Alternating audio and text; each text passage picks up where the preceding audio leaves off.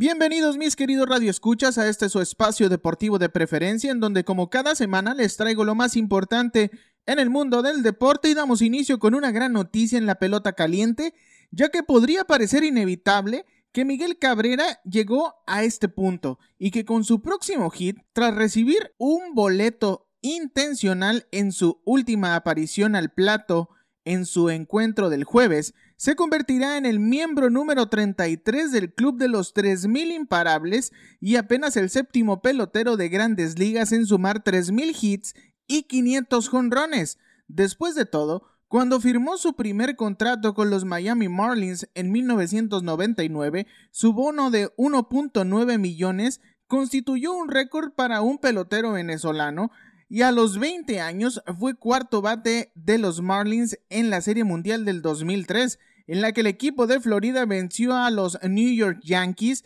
en seis juegos. En su primera temporada completa ligó para 294 con 33 cuadrangulares y en la temporada siguiente batió para 323, la primera de sus 11 temporadas por encima de los 300.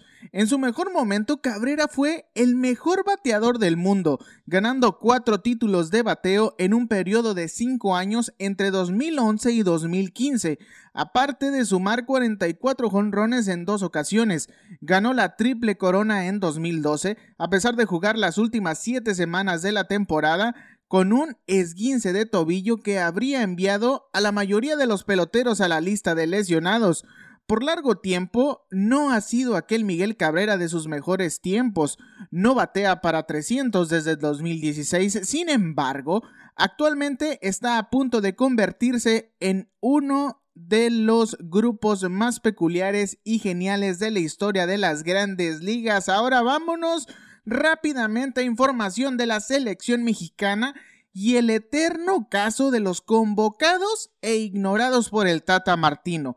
Pues David Ochoa del Real Salt Lake, Marcelo Flores del Arsenal de Inglaterra y Jonathan Gómez de la Real Sociedad de España fueron convocados por Gerardo Martino y la selección mexicana para el partido del 27 de abril que se jugará ante Guatemala en Estados Unidos. Los futbolistas deberán de reportarse la próxima semana con la selección mexicana y el compromiso contra Guatemala representa una de las últimas oportunidades para ganarse un lugar en el tricolor de cara a Qatar 2022. El Tata Martino jugará contra Guatemala utilizando un equipo con varias novedades y jugadores jóvenes.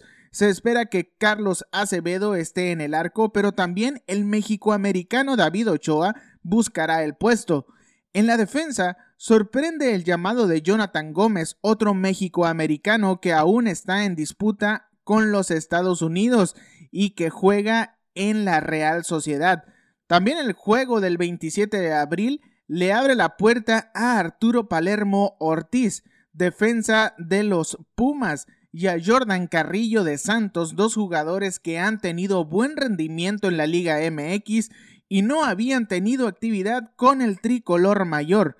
En el medio campo, la figura de Marcelo Flores roba los reflectores debido a las actuaciones eh, que han tenido con el tricolor sub-20 y los constantes embates de Canadá por intentar quitárselo a la selección mexicana. En el ataque Alejandro Sendejas llama la atención, ya que quedó fuera de los Juegos Olímpicos y ahora tiene la oportunidad de estar en juego de el tricolor. Gracias a su buen nivel con el América a meses de la Copa Mundial Qatar 2022, pues así como tenemos nuevos convocados, tenemos una pequeña lista de jugadores que siguen sin ser llamados a la selección y comenzamos nuestra lista obviamente con el más popular. Estamos hablando de Javier el Chicharito Hernández. Es el atacante del LA Galaxy y obviamente es el goleador de la MLS, pero el Tata Martino no lo tiene considerado debido a sus antecedentes de disciplina. La afición de los Pumas en cada partido exige el regreso de Alan Mozo a la selección mexicana. Fuentes confirmaron que estaba en la mira para el partido contra Guatemala, pero su convocatoria se pospone debido a que ese día juega la final de ida de la Liga de Campeones de la CONCACAF. Víctor Guzmán era considerado en el inicio del proceso del Tata Martino, pero luego tuvo problemas extra cancha. Ahora es el mejor goleador mexicano del Clausura 2022 y figura del líder del torneo. Juan Pablo Vigón se convirtió en el capitán de Pumas y después fue transferido a Tigres. Le costó ganarse la titularidad, pero a pesar de ser mediocampista, ahora es el segundo mejor goleador mexicano del Clausura 2022.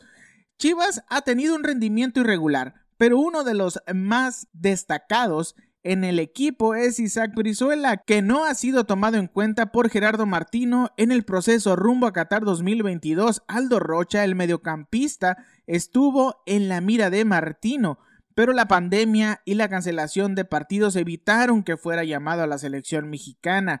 Así la situación con los jugadores que no han sido convocados a esta selección. ¿Ustedes qué piensan? ¿Deberían de ser convocados o no? No se pierdan también este fin de semana la Fórmula 1 desde el Autódromo Enzo Irino Ferrari, Charles Leclerc arranca como gran favorito mientras que Max Verstappen trata de retomar las primeras posiciones. Mis queridos radioescuchas, hasta aquí la información deportiva. Que tengas un delicioso fin de semana y recuerda que nosotros nos seguiremos escuchando el próximo viernes aquí en el mejor programa de la radio en cabina con Tere Coronado.